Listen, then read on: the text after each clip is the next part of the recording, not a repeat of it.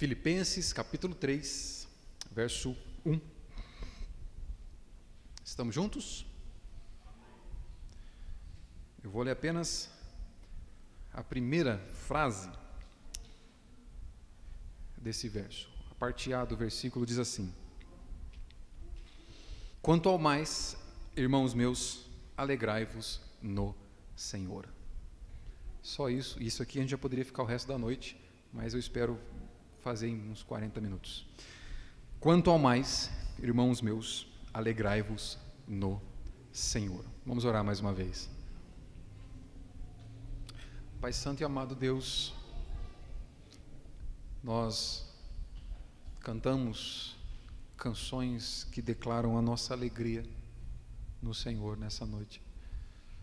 Nós cantamos que nos alegramos pelo prazer da adoração, temos prazer na adoração, temos prazer no louvor, temos prazer em cultuar o Senhor. E esse é o momento em que nós paramos para ouvir a tua palavra.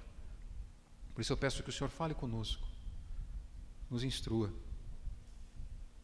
que o teu Espírito aplique nos nossos corações a palavra do Senhor e que durante a exposição tenhamos aquela sensação dos discípulos a caminho de Emaús, que diziam: por acaso nosso coração não queimava enquanto ouvíamos falar? Que o coração meu e dos meus irmãos aqui, Senhor, possa queimar por ti, se alegrar com a tua palavra nessa noite. Ministre ao nosso coração, fale conosco, no nome de Jesus. Amém. Nós estamos diante de uma ordem aqui que é muito clara, né? Alguma vez você já recebeu uma ordem para que você seja feliz? Pois é, isso é um mandamento da Escritura. A Bíblia tem dez manda os, né, os dez mandamentos ali da lei moral de Deus, e isso vai se é, desdobrar ao longo de toda a Escritura. O Evangelho traz consigo também os seus mandamentos, e aqui nós estamos diante de um mandamento um mandamento para que nos alegremos no Senhor. É, no ano de 2018, um rapper americano chamado Snoop Dogg. Não sei se você conhece. Espero que você, não, conheça tanto. Você pode conhecer ele, mas espero que você não conheça tanto. Mas um rapper americano chamado Snoop Dogg, ele ganhou a, a, a sua estrela na calçada da fama em, em Hollywood.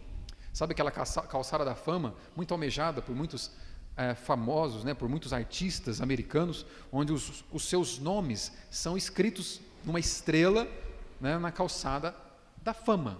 Né? Então, quando eles têm os seus nomes escritos ali naquela estrela, uma, é uma evidência de que eles chegaram lá, eles alcançaram, deixaram o seu nome na calçada da fama de Hollywood. Mas o que mais chamou atenção no discurso do Snoop Dogg não foi nem o, o fato dele estar completando 25 anos de carreira e deixar o seu nome ali na, na estrela. O que mais chamou atenção foi o discurso que ele deu. E eu anotei o discurso para ler para você. Olha só, quando a gente ganha algum presente, algum prêmio, né, ou quando algum famoso ganha algum prêmio, geralmente ele diz assim: Eu quero em primeiro lugar agradecer a Deus, né? ainda que ele faça isso da boca para fora, ainda que seja alguém que não tenha um relacionamento real com Jesus Cristo. Mas geralmente ele vai dizer: Eu quero agradecer a Deus por, em primeiro lugar. Né? Olha o discurso do Snoop Dogg. Eu quero primeiramente agradecer a mim mesmo, por acreditar em mim mesmo. Quero me agradecer por todo esse trabalho duro. Quero me agradecer por não tirar folgas. Quero me agradecer por nunca desistir. Quero me agradecer por ser generoso e sempre dar mais do que recebo. Quero me agradecer por tentar sempre fazer mais o certo do que o errado. Quero me agradecer por ser eu mesmo o tempo inteiro. Fecha aspas. Esse foi o discurso de Snoop Dogg. Por que, que eu estou trazendo esse discurso aqui? Essa entrevista, né, essa fala do Snoop Dogg, ela é uma espécie de revelação padrão da maioria das pessoas se elas fossem honestas seria uma, é, um é padrão de revelação, de discurso de um coração aberto, de, uma, de um coração honesto. Porque na maioria das vezes as pessoas confiam mais em si mesmo do que em Deus. Porque essa é a maior parte né, da nossa geração, há um bom tempo já. Isso aqui serve como um discurso padrão, que revela aí, se eles fossem sinceros, né, sem máscaras, né, sem hipocrisia, se eles revelassem os verdadeiros pensamentos e os desejos dos seus corações, seriam mais ou menos discursos como esse aqui. Eu quero me agradecer porque eu sou bom. Eu cheguei aqui porque eu me empenhei, eu conquistei. Quero agradecer a mim mesmo. Né? A gente vive numa cultura de supervalorização do ego. Eu estava falando isso com os irmãos na quarta-feira aqui. A gente vive numa cultura de supervalorização da independência, da autossuficiência. A gente vive numa cultura de superestimação do eu mesmo, da minha vontade, dos meus planos. Né? A gente é estimulado o tempo todo a confiar demais em nós mesmos. A gente é estimulado ao tempo todo a fazer muitos planos, planos altos, almejar grandes conquistas e correr atrás dessas conquistas. E há muito tempo a gente vive em uma cultura completamente centrada no homem, no indivíduo. É uma cultura completamente centrada no indivíduo que busca desfrutar de alegria e contentamento a qualquer custo. O importante é conquistar, o importante é desfrutar das conquistas. É uma cultura de idolatria ao prazer. Nós vivemos inseridos e envolvidos por uma cultura de idolatria ao prazer próprio. Até nos relacionamentos mais íntimos, até nos relacionamentos interpessoais, as pessoas buscam primeiro satisfazer a si mesmas. E o outro sempre fica em segundo plano. Isso aqui é, é, para, é, é, é quase que um, um paradigma da nossa sociedade, porque o pensamento é: eu mereço ser feliz. Eu preciso ser feliz. E é justamente por causa dessa postura, por causa desse compromisso com a felicidade própria, acima de qualquer custo, acima de qualquer outra coisa, é justamente esse compromisso com a própria felicidade que faz com que os relacionamentos sejam tão fracos, tão fluidos. É, é justamente esse compromisso com o meu bem-estar, esse compromisso com o meu próprio prazer, que faz com que as alianças sejam irrelevantes. É justamente por causa desse compromisso comigo mesmo que faz com que o outro seja sempre colocado num segundo plano e as os nossos relacionamentos, as nossas alianças são fluidas. Da, com a mesma velocidade que a gente faz compromisso com pessoas, a gente rompe compromisso com pessoas. Com a mesma velocidade que a gente cria aliança com alguém, a gente rompe aliança com, com essa pessoa. Por quê? O importante é eu estar em primeiro lugar e ser satisfeito. A partir do momento em que eu não estou sendo satisfeito, eu posso desfazer essa aliança e buscar alguma outra que vai me satisfazer. É uma cultura da idolatria do prazer próprio. Mas por que, eu estou falando disso tudo aqui? Né? Porque a gente viu na semana passada, no capítulo 2, dos versos 19 a 30, que ao invés de uma vida centrada em si mesmo, o verdadeiro cristão tem o seu coração ocupado pela igreja de Cristo. Foi isso que a gente viu. A gente viu que é, a igreja de Cristo ocupa um lugar importantíssimo no coração do cristão verdadeiro, assim como foi o exemplo do apóstolo Paulo que nós aprendemos. A gente viu também que o verdadeiro cristão deve ser alguém que tem no seu coração uma sincera preocupação com a igreja, com os outros. A preocupação do cristão, ela não é em primeiro lugar consigo mesmo. Ela é em primeiro lugar com a vontade de Deus, em segundo lugar com o próximo com o seu irmão, a igreja, depois, em algum outro lugar ele está. Mas essa é a sequência do cristianismo. É, é sempre uma vida centrada fora de si mesmo. É no Senhor e no corpo de Cristo, na igreja. É sempre uma vida coletiva e nunca individualista. É isso que nós vimos até aqui. A gente aprendeu isso com Timóteo, por exemplo, na semana passada. E a gente também aprendeu que o verdadeiro cristão é alguém que se preocupa prioritariamente com a manutenção da alegria e da paz na igreja, no corpo de Cristo. Então, antes dele estar preocupado com o próprio bem-estar, bem-estar e com a própria satisfação e com a própria alegria, ele está preocupado com bem-estar, satisfação, alegria e paz do corpo. Percebe? Paulo nos deu exemplos na semana passada de homens que viviam uma vida centrada em Cristo e no corpo de Cristo, não em si mesmo. A ideia de uma vida centrada em mim mesmo é fruto de um paganismo recente na história do mundo. Quando os homens tiram os olhos dos absolutos, tiram os olhos de Deus e colocam os olhos em si mesmos, nós vamos ter a troca por uma, de uma coletividade, da importância do corpo, da importância do povo, e eu passo a ser a pessoa mais importante da minha vida. Então, esse pensamento é pagão, não é cristão. E, infelizmente, muitas igrejas compraram essa ideia. A ideia central do texto que nós vimos a semana passada é que o verdadeiro cristianismo envolve, então, um profundo afeto pela igreja de Cristo. E a gente viu através do exemplo de Paulo, de Timóteo, Epafrodito, e a gente viu como que a igreja se alegra quando essas pessoas estão no meio dela. É como a igreja se alegra quando no meio dela existe pessoas que são comprometidas com a paz dela. A igreja se alegra com isso.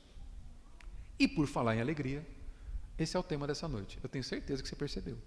O tempo todo nós estamos falando de alegrar no Senhor, de ter prazer no Senhor, de ter prazer na adoração, de que Ele é a fonte da nossa alegria, e é justamente disso que se trata a Epístola aos Filipenses. A ideia central da carta de Paulo aos Filipenses é a verdadeira alegria cristã. Paulo dá vários motivos que mostram como que é a alegria cristã. Eu vou ler rapidamente para você, depois você vai anotando aí. Primeiro, o cristão se alegra na intercessão. No capítulo 1, verso 4, ele já disse: Fazendo sempre com alegria súplicas por todos vós em todas as minhas orações. Paulo se alegra pelo privilégio de interceder pela igreja. Segundo motivo de alegria, alegria na promoção de Cristo. No capítulo 1, verso 18, ele disse: Todavia, que importa, uma vez que Cristo de qualquer modo está sendo pregado, quer por pretexto, quer por verdade, também com isto me regozijo. Sim, sempre me regozijarei. A alegria de pregar Cristo. Olha só, se esforce para ficar atento em mim aqui, deixa as crianças. Ah, Paulo está mostrando para nós o que motiva a alegria de um cristão verdadeiro. E você vai ver que em nenhum momento ele coloca o cristão em primeiro lugar ele se coloca em primeiro lugar. Primeiro, ele se alegra por interceder pelas outras pessoas. Segundo, ele se alegra por proclamar Jesus Cristo. Terceiro, ele se alegra pela unidade dos irmãos. Capítulo 2, verso 2, ele diz: Completai a minha alegria, de modo que penseis a mesma coisa, tenhais o mesmo amor, sejais unidos de alma, tende o mesmo sentimento. A unidade da igreja motiva a alegria do apóstolo. E, em quarto lugar, ele se alegra pelo esforço no ministério. No capítulo 2, versos 17 e 18, ele disse assim: Entretanto, mesmo que eu seja oferecido por libação sobre o sacrifício e serviço da vossa fé, alegro-me e com todos vós me congratulo. Assim vós também, pela mesma razão, alegrai-vos e congratulai-vos comigo. Congratular aqui é compartilhar da alegria. Sejam alegres, pelo esforço de pregar o, o, o Evangelho, pelo esforço de servir a Cristo. Quinto motivo de alegria que aparece aqui: alegria pelo bem-estar da igreja. No capítulo 2, verso 19, ele disse: Espero, porém, no Senhor Jesus mandar-vos Timóteo o mais breve possível, a fim de que eu me sinta animado, também tendo conhecimento da vossa situação. O bem-estar da igreja é o motivo de alegria do apóstolo. Sexto, alegria na comunhão dos irmãos. Capítulo 2, verso 28. Por isso, tanto mais me apresso em mandar Epafrodito, para que vendo-o novamente vos alegreis e eu, tenhais menos, eu tenha menos tristeza. Quando Epafrodito, líder da igreja, voltasse, a igreja ia ver ele, eles iam se alegrar, e isso ia ser motivo de alegria para Paulo. Percebe? Não existe nenhuma fórmula para você se alegrar em si mesmo. E Filipenses é a carta da alegria cristã. É o tratado da alegria cristã. O grande problema da nossa geração é que nós desconsideramos isso aqui e buscamos nos alegrar com as nossas realizações. Buscamos nos contentar, nos satisfazer com o nosso prazer. Mas aqui nós vemos um homem comprometido com o prazer de outros, para que ele se alegre. A sétima o sétimo motivo de alegria é alegria por fazer parte da plantação da igreja. No capítulo 4, verso 1, ele disse assim: Portanto, meus irmãos, amados e muito saudosos, minha alegria e coroa. Paulo plantou aquela igreja e ele se alegra por ter sido instrumento de Deus para a plantação da igreja. Você já se alegrou pelo fato de Deus estar te usando como instrumento para que essa igreja aqui seja edificada? Pois é, Está vendo? Não falta motivo de alegria. O problema é que o nosso coração não se alegra com essas coisas. Oitavo motivo de alegria: alegria pela generosidade da igreja.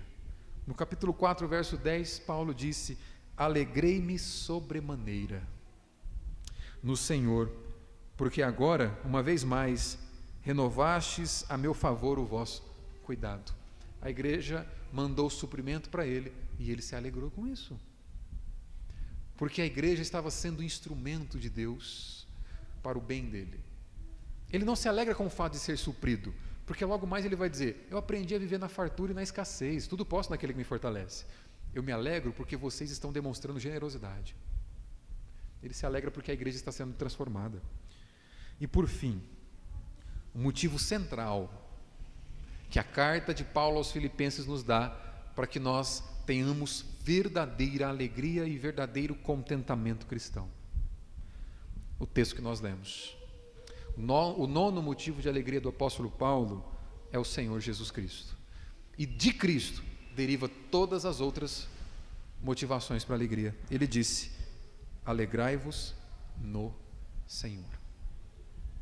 Eu espero que com essa exposição essa noite você identifique por que que nós temos dificuldade para estarmos contentes com a vida que temos? Por que, que nós temos dificuldades para sermos felizes, mesmo sabendo que nós fomos tirados do inferno e recebemos o céu de graça? Espero que você entenda isso. Nós vamos ver nessa noite que não há nenhum outro lugar, nenhuma outra realidade em que os homens possam provar verdadeiro contentamento, verdadeira alegria, exceto em Jesus Cristo. Não há. A ideia central, então, do meu texto dessa noite, a realidade que Deus comunica para nós com, esses, com essas poucas palavras poderosas aqui, é que só em Jesus Cristo temos alegria verdadeira. E eu quero fazer essa exposição com dois movimentos. Primeiro, um ponto só, é um sermão de um ponto só. Um, um, uma argumentação só para te explicar por que, que só em Jesus nós temos verdadeira alegria e depois de um ponto só, mostrar algumas aplicações práticas para nós. Primeiro, essa é uma alegria ordenada pelas Escrituras. Nós temos a ordem para que sejamos plenamente satisfeitos em Jesus Cristo. Olha, mais uma vez o texto diz: Quanto ao mais, irmãos meus, alegrai-vos no Senhor. É uma ordem para que eles se alegrem em Jesus Cristo. O primeiro destaque que eu faço aqui é que a alegria cristã ela tem um fundamento. Ela é centrada em Jesus Cristo. Todos os outros motivos que Paulo deu é porque derivam de Cristo. A igreja é a igreja de Cristo. A obra é a obra de Cristo. A missão é a missão de Cristo. Então Cristo é um motivo de alegria. Em Cristo ele está plenamente satisfeito, a ponto de dizer: tudo posso naquele que me fortalece. Posso passar fome para a glória dele, posso ter abundância para a glória dele, posso passar necessidade para a glória dele, porque ele é o motivo da minha alegria. E por ter isso como motivo claro da sua alegria, ele é habilitado pelo Espírito a nos ordenar: sejam felizes no Senhor Jesus, tenham contentamento no Senhor. Até aqui, Paulo falou de uma vida centrada em Cristo, centrada no Evangelho ele falou da importância da unidade da igreja, ele falou do caráter dos homens que nutrem afetos profundos pela igreja do Senhor. Agora ele vai começar a falar de falsos mestres. Se você ler o versos, o versos 2 em diante, ele vai começar a falar: cuidado com os falsos mestres. Mas antes de falar de um novo assunto, ele usa uma ponte aqui, dando uma ordem para que nós nos alegremos no Senhor. Então, Jesus já foi glorificado como Deus. Jesus já foi glorificado como Salvador nessa carta aqui. Jesus já foi glorificado como um exemplo para nós, onde ele vai dizer no capítulo 2, verso 5: olhem para Jesus e tenham o mesmo sentimento, a mesma atitude de Jesus Cristo. Jesus já foi glorificado como Senhor, porque diante dele se dobrará todo o joelho para a glória de Deus. Cristo foi glorificado. É por isso que nós devemos nos alegrar nele, porque ele é Senhor. Ele é o Senhor diante de quem todo joelho se dobrará. Devemos nos regozijar nele. Ele deve ser o nosso prazer. Foi muito bonito ver você cantando. Teu, o meu prazer é te adorar. O meu prazer é estar nos átrios. Os átrios é o templo, o lugar do templo destinado à adoração. O meu prazer é estar na adoração. Olha só, quando você diz isso, você está dizendo o seguinte: olha, nada é mais prazeroso para mim do que um relacionamento contigo. O grande problema nosso é que, na maioria das vezes, nós estamos desalinhados com aquilo que nós cantamos. Eu disse que se nós fôssemos sinceros com nossos corações e os nossos desejos, nós não cantaríamos isso. Porque o nosso maior prazer não é o culto ao Senhor. A gente prova isso na prática. Pelas inúmeras vezes em que nós negligenciamos o culto ao Senhor. Pelas inúmeras vezes em que nós negligenciamos a adoração ao Senhor. Mas aqui nós temos um homem que tem a vida toda centrada em Jesus, dizendo: alegrem-se no Senhor. Irmãos, isso é mandamento. Você tem lá, né? Não terás outros deuses diante de mim, não farás para ti ídolos, né? Né? santifique o dia do Senhor. Tem, tem vários mandamentos. Não tome o nome do Senhor em vão, não mate, não roube, não cobice. Né? Tem, e agora tem a ordem: uma ordem positiva, se alegrem no Senhor. Olha só, a alegria cristã, Paulo nos mostra aqui, ela não é resultado, esteja muito atento aqui, porque eu disse que nós poderíamos situar o nosso coração com o tanto de informação que a gente recebe da nossa cultura e a nossa vida com Deus. A alegria cristã não é resultado de uma vida sem problema. A verdadeira vida cristã, alegria cristã não é resultado de uma vida onde tudo vai bem. O homem que ordena que você se alegre está preso, podendo ser executado ou não a qualquer momento, ordenando para que você se alegre, para que os leitores se alegrem, tenham contentamento. Então a verdadeira alegria cristã não depende de circunstâncias. A verdadeira alegria cristã, ela é uma pessoa. Quando nossa alegria é essa pessoa, essa alegria se torna inabalável porque essa pessoa é inabalável. O nome dela é Jesus Cristo. Cristo é o firme fundamento que mantém tudo funcionando na existência, inclusive uma alegria que não depende de circunstâncias boas ou ruins. Paulo está ordenando para que nós tenhamos um coração como o dele, que apesar das circunstâncias adversas, apesar de estar preso, apesar de estar passando necessidade, essa carta foi escrita porque ele foi suprido nas suas necessidades. Então ele escreve a carta para agradecer à igreja que mandou mantimentos para ele. Um homem passando por necessidade, dando ordem para mim e para você. Sejam felizes no Senhor. A alegria do cristão em Cristo, então é uma ordenança na Escritura. Deus cria o homem à sua imagem e semelhança, e ele ordena para que o homem o glorifique e desfrute dele. O breve catecismo de Westminster, né, um dos símbolos de fé da Igreja Presbiteriana no Brasil, na sua primeira pergunta diz algo muito interessante. A primeira pergunta do, do breve catecismo é o seguinte: Qual é o fim principal do homem? Por que você existe? Qual é o motivo da sua existência? E a resposta dele é: o fim principal da humanidade é glorificar a Deus e desfrutar de Deus para sempre. O catecismo está nos mostrando que o motivo da sua existência é glorificar Deus e desfrutar de Deus para sempre. Então, se em algum momento você se viu, se viu em crise com o seguinte pensamento: eu não sei é, quem eu sou, de onde vim, para onde vou, o que eu estou fazendo aqui? Pois é, a Bíblia diz que você foi criado para a glória de Deus. E a Bíblia diz que você foi criado para desfrutar do seu Criador. Então você já tem um propósito de existência. Louvado seja Deus por isso. O pastor John Piper, no seu livro Em Busca de Deus, ele faz uma declaração muito interessante. Ele diz assim: é antibíblico e arrogante tentar adorar a Deus por qualquer outra razão que não seja o prazer de estar nele. Vou responder para você gravar. É antibíblico e arrogante buscar adorar a Deus por qualquer outra razão que não seja o prazer de estar nele. E ele continua dizendo: Não passe por cima desta última palavra, nele. Não é em seus dons, não é em suas dádivas, é nele. Não é em nós mesmos, é nele.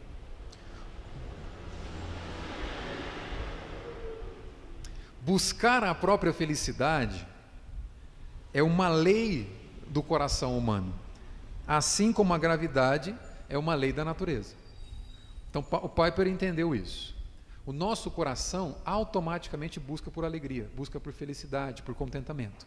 E esse não é o problema, porque Deus nos criou para ser assim. Mas quando Deus nos cria com o desejo de felicidade, Ele já nos cria, ou Ele já nos dá o objeto que vai satisfazer essa necessidade. E ele vai dizer o seguinte: o único lugar onde você pode satisfazer o seu anseio por prazer sou eu mesmo.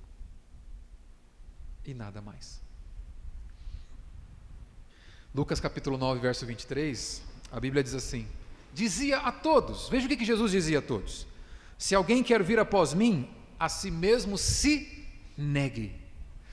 Dia a dia, tome a sua cruz e siga-me. Isso é muito importante. Isso é, essa é a fala de Cristo. Discipulado com Jesus é isso. É negar algo, renunciar algo e abraçar algo. É negar a mim mesmo, renunciar a mim mesmo, deixar a mim mesmo e abraçá-lo, segui-lo, desejá-lo. O Novo Testamento, ele declara muito sobre renúncia, mas nunca é uma renúncia por si só. Não é simplesmente deixar de ter alguma coisa. Muita gente pode deixar de ter alguma coisa. Né? Um ateu militante pode deixar de ter parte da sua fortuna para fazer caridade. Ele apenas deixou de fazer. Ele apenas deixou de lado, perdão. Ele apenas largou alguma coisa. O que Jesus está dizendo é o seguinte: você vai renunciar a algo, mas o que você vai fazer não é apenas deixar de ter, você vai trocar algo de pouco valor por algo de infinito valor. Quando você deixa a si mesmo, quando você deixa os seus próprios planos, quando você deixa os seus próprios anseios e me segue, você está trocando algo de valor que você atribui valor e é pequeno, é irrisório, por algo que é incomparável em valor. A troca, a renúncia cristã, nunca é apenas deixar alguma coisa de lado, mas é deixar algo de pouco valor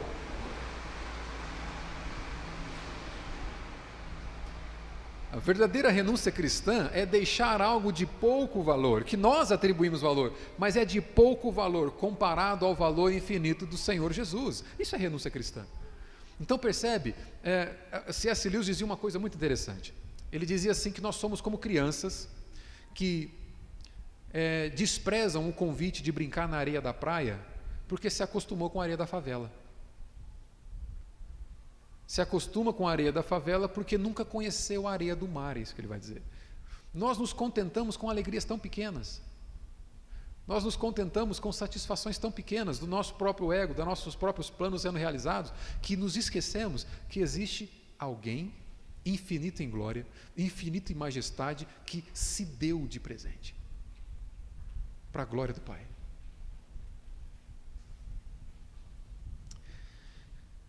Gálatas capítulo 2, verso 20, Paulo disse assim: Fui crucificado com Cristo.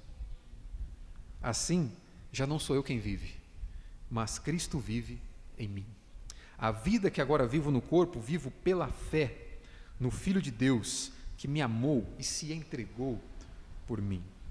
A vida cristã é uma troca de nós por Ele. É os nossos planos pelos planos dele As nossas certezas, convicções, pelas certezas e convicções dele. Os nossos sonhos, pelos sonhos dele. Os nossos anseios, pelo anseio dele. Caso contrário, a gente não entendeu o que significa dizer estou crucificado com Cristo.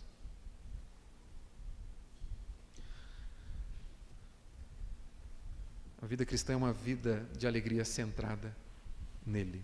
Ou seja, irmão, irmã, o problema é, não existe erro nenhum em desejar ser feliz. Né? A máxima da nossa geração é: sabe por que eu terminei aquele relacionamento? Porque eu mereço ser feliz. Eu já não estava sendo feliz. Sabe por que eu mudei de emprego? Porque eu mereço ser feliz. Eu não estava sendo feliz. Sabe por que eu rompi amizades? Porque eu mereço ser feliz, não estava sendo feliz. Sabe por que eu saí da igreja? Porque eu mereço ser feliz, eu não estava sendo feliz. Pois é, a idolatria do prazer próprio. Não é problema nenhum nós desejarmos ser felizes. O problema está em como nós satisfazemos esse desejo de felicidade. Agostinho de Pona, certa vez, nas suas confissões, ele disse assim: Senhor, fizeste-nos para ti e o nosso coração anda inquieto enquanto não descansar em ti. Agostinho foi o homem que buscou prazer em tudo que é coisa. Buscou prazer na fama, no dinheiro, no sexo, nos relacionamentos, na amizade. Buscou prazer em tudo que é coisa. Até que ele é alcançado por Jesus. E aí ele escreve isso aqui: O nosso coração sempre estará inquieto nós sempre andaremos ansiosos, nós sempre estaremos perturbados enquanto não entendemos que Jesus é o fim da busca por prazer. Jesus é o alvo dado pelo próprio Deus para que tenhamos prazer. Meu prazer é ti, não é? Pois é. O prazer cristão busca uh, o prazer que é o, o, o cristão é o que busca o próprio Deus. Não busca Deus para alcançar algo. Às vezes, a gente, às vezes a gente confunde isso. O prazer cristão é buscar Deus. E não buscar Deus para conseguir algo que nós achamos que vai nos dar prazer. Por que, que você busca Deus? Ah, eu preciso de uma empresa, eu preciso de um emprego novo. Por que, que você busca Deus? Eu preciso de uma namorada. Por que, que você busca Deus? Eu preciso de um namorado, preciso de um marido. Por que, você busca Deus? Eu preciso de uma família abençoada. Por que, que você busca Deus? Eu preciso de um grande amor na vida. Percebe? Você não está buscando Deus, ou essa pessoa não está buscando Deus por Deus, mas usando Deus para que algo que você vai alcançar nele te dê prazer e contentamento. É um prazer sentado, centrado na bênção e não no abençoador. O prazer cristão é aquele que se apega no abençoador, independentemente das bênçãos. Tendo bênção ou não, ele é plenamente satisfeito por ter Deus. Esse é o prazer cristão. O Piper mais uma vez diz assim: o prazer cristão não reduz Deus a uma chave que abre um baú cheio de prata e ouro. Antes, ele busca transformar o coração de tal modo que o Todo-Poderoso será o teu ouro e a tua prata escolhida. Jó 22, 25. Prazer cristão é isso. Ele muda o teu coração para que você tenha Deus como teu maior tesouro. Por isso que em Mateus 13, 44, Jesus disse: O reino dos céus é como um tesouro escondido no campo. Certo homem, tendo, amarrado, tendo encontrado, escondeu-o de novo e, cheio de alegria, transbordante de alegria, diz o texto, foi, vendeu tudo que tinha e comprou aquele campo. Olha só, Jesus compara o reino de Deus, e o reino de Deus é o próprio Cristo, há um tesouro, que para usufruir desse tesouro, o homem que o encontrou vende tudo que tem. Vender tudo que tem aqui significa que nada em toda a existência, nada que pode ser aparentemente prazeroso, nada em toda a realidade criada tem poder de contentamento como Cristo tem. Por isso ele vende tudo, ele troca tudo por Cristo. Não há nenhum outro lugar, então, concluindo, nenhuma outra realidade em que os homens possam provar de verdadeiro contentamento, exceto em Jesus Cristo. Algumas implicações para a gente finalizar. A primeira aplicação é que existe algo que a gente deve crer. O que eu devo crer com essa afirmação? Eu devo crer, meu irmão e minha irmã, que a alegria de um cristão não depende do seu estado de espírito. Ah, hoje eu acordei com a pá virada, pastor. E Jesus foi, é menos prazeroso quando você está com a pá virada? Ele é menos desejável quando você está com a pá virada? O prazer de um cristão, a alegria de um cristão, ela não depende das suas realizações positivas, das suas grandes conquistas. Ela não depende dos seus alvos alcançados e nem do nosso conforto existencial. Porque às vezes vão ter alvos alcançados, às vezes não vão ter. Às vezes vamos estar existencialmente confortáveis, às vezes vai estar uma pindaíba desgraçada na nossa vida. O prazer do cristão, a alegria dele não depende disso. Somente um relacionamento real com Jesus Cristo pode prover verdadeiro contentamento ao coração do cristão, e eu devo crer nisso. Agora, esse relacionamento se estabelece âmbito, no âmbito das palavras de Cristo. Você acha que foi à toa que eu pedi para as crianças desenharem uma criança muito feliz lendo a Bíblia? Como que você acha que vai estabelecer relacionamento com Cristo, com Cristo sem o estudo das Escrituras? João capítulo 14, 21, Jesus disse: Quem tem os meus mandamentos e lhes obedece, é esse que me ama. Os que têm os meus mandamentos, as minhas palavras e guarda, esse é o que está em um relacionamento de amor comigo. É evidente, muitas vezes nós achamos que qualquer outra coisa na realidade criada pode nos dar prazer e contentamento, porque nós não estamos em relacionamento com as palavras de Jesus Cristo. Porque Ele não é o que gera contentamento. Primeiro, por meio do estudo das Escrituras. Segundo, por meio da oração. Quando Jesus ensina os discípulos a orarem, ele vai dizer, Mateus capítulo 6, mas quando você orar, vai para o seu quarto, feche a porta e ore ao seu pai que está no secreto. Então, seu pai que vê no secreto, recompensará. E quando orarem, não fiquem sempre repetindo as mesmas coisas como fazem os pagãos eles pensam que por muito falarem serão ouvidos. Não sejam iguais a eles, porque o seu Pai sabe do que vocês precisam antes mesmo, antes mesmo de pedirem. Se Deus sabe tudo o que você precisa antes de você pedir, porque Ele manda você orar. A oração não é um meio de nós obtermos uma lista de desejos de Deus. A oração é um meio de nós provarmos da intimidade com o Pai, de nos relacionarmos com o Pai, de provarmos do prazer da presença do Pai. Então, a primeira coisa, eu devo crer que nada pode me dar contentamento a não ser o Senhor. Né? Devo crer nisso. E é somente por meio do estudo das Escrituras e de uma oração, uma vida ativa de oração, que eu vou ter conhecimento dele.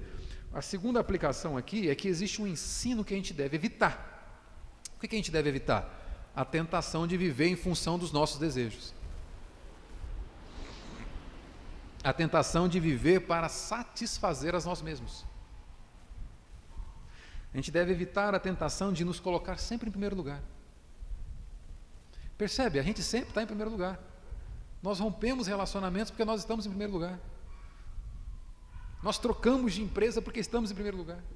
Nós perdemos amigos e amigas porque estamos em primeiro lugar. Nós criamos desavença na nossa casa porque estamos em primeiro lugar. Eu não aceito que ninguém fale comigo assim. Idolatria do ego.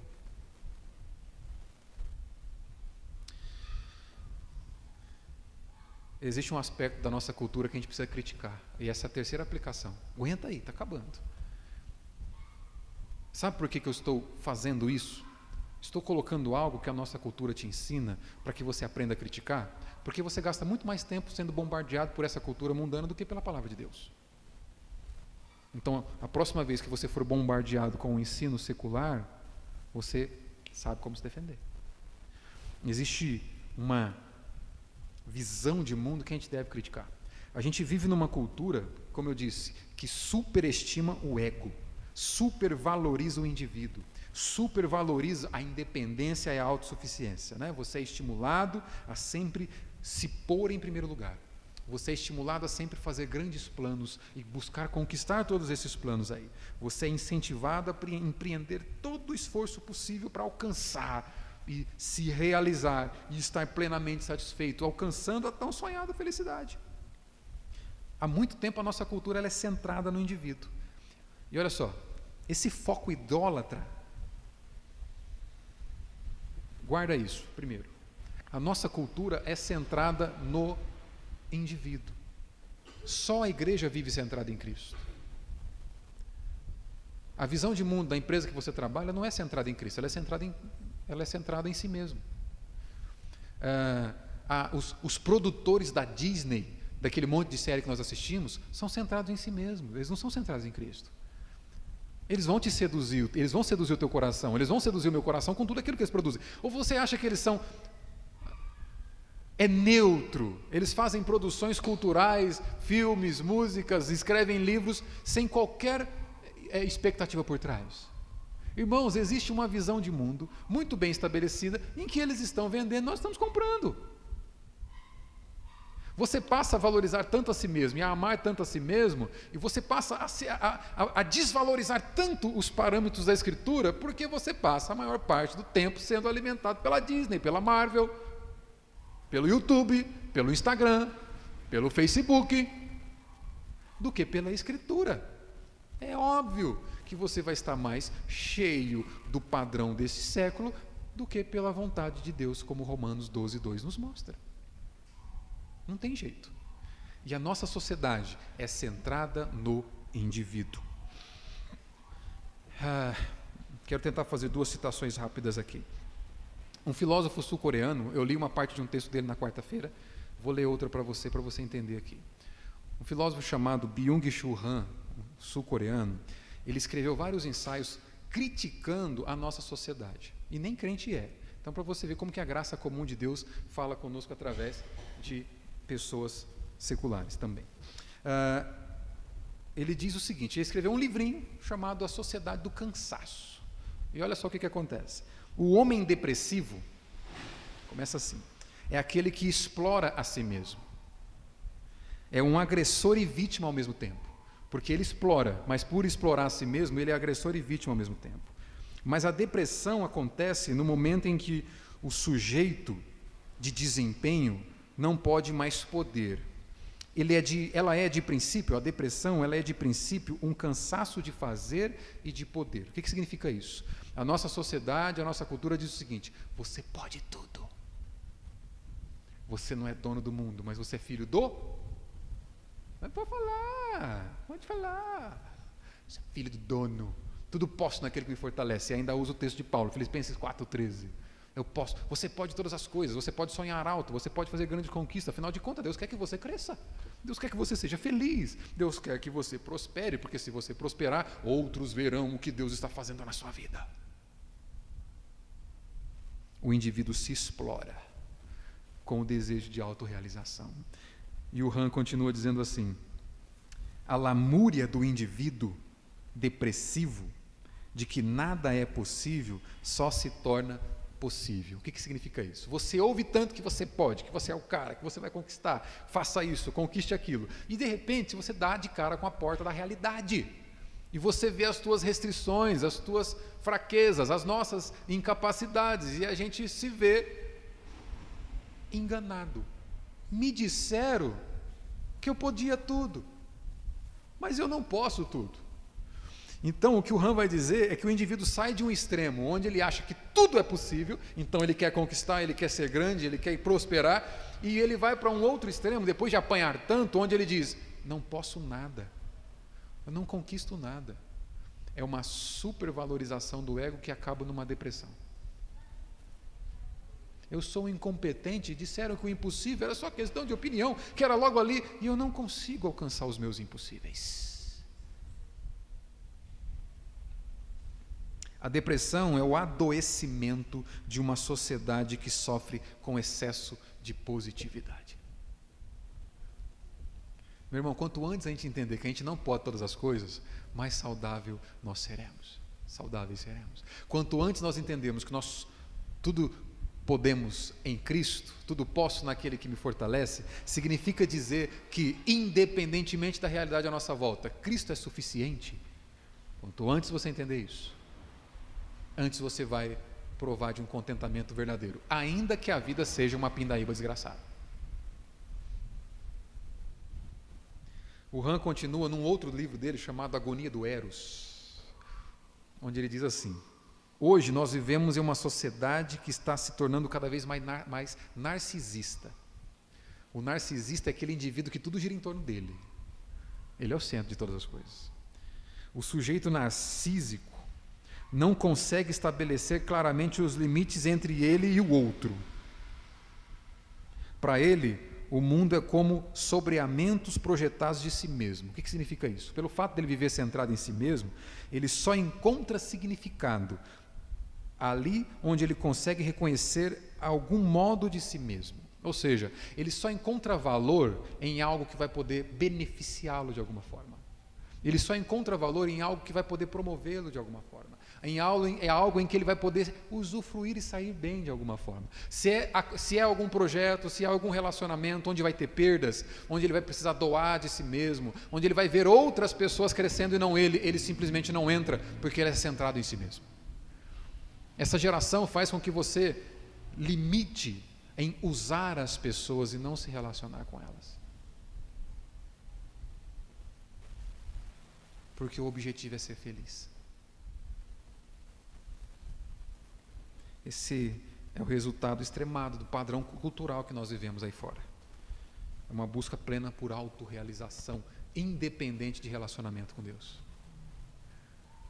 Esquece enquanto Deus não for o alvo principal da nossa busca de, de realização e prazer, nós sempre estaremos usando as pessoas.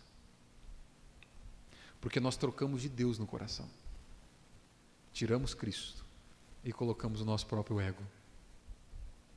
Ainda que nós não admitimos isso. Só a confiança em Deus e o relacionamento com Jesus Cristo é remédio para uma cultura de autoexploração e idolatria do prazer. Somente isso. Mas tem consolo do Evangelho aqui.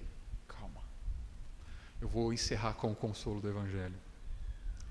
Irmãos, o Evangelho nos diz que nós podemos descansar. O Evangelho nos diz que nós podemos descansar e desistir de construir uma vida de plena satisfação pelos nossos próprios braços.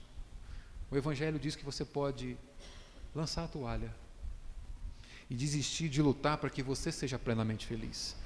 Porque o Evangelho nos mostra que o maior, que a maior de todas as realizações que o homem pode provar na terra, ela já foi dada graciosamente em Cristo Jesus. Efésios capítulo 1, verso 5, Paulo diz assim: Deus nos predestinou para Ele, para sermos adotados como filhos, por meio de Jesus Cristo. Tudo o que era necessário para que você provasse de uma alegria plena e verdadeira, já foi feito. Desista de estar no controle da tua vida. É isso que o Evangelho diz. Pode jogar a toalha. Nos predestinou para Ele, para a adoção de filhos, por meio de Jesus Cristo, segundo o beneplácito de Sua vontade, para louvor da glória da Sua graça.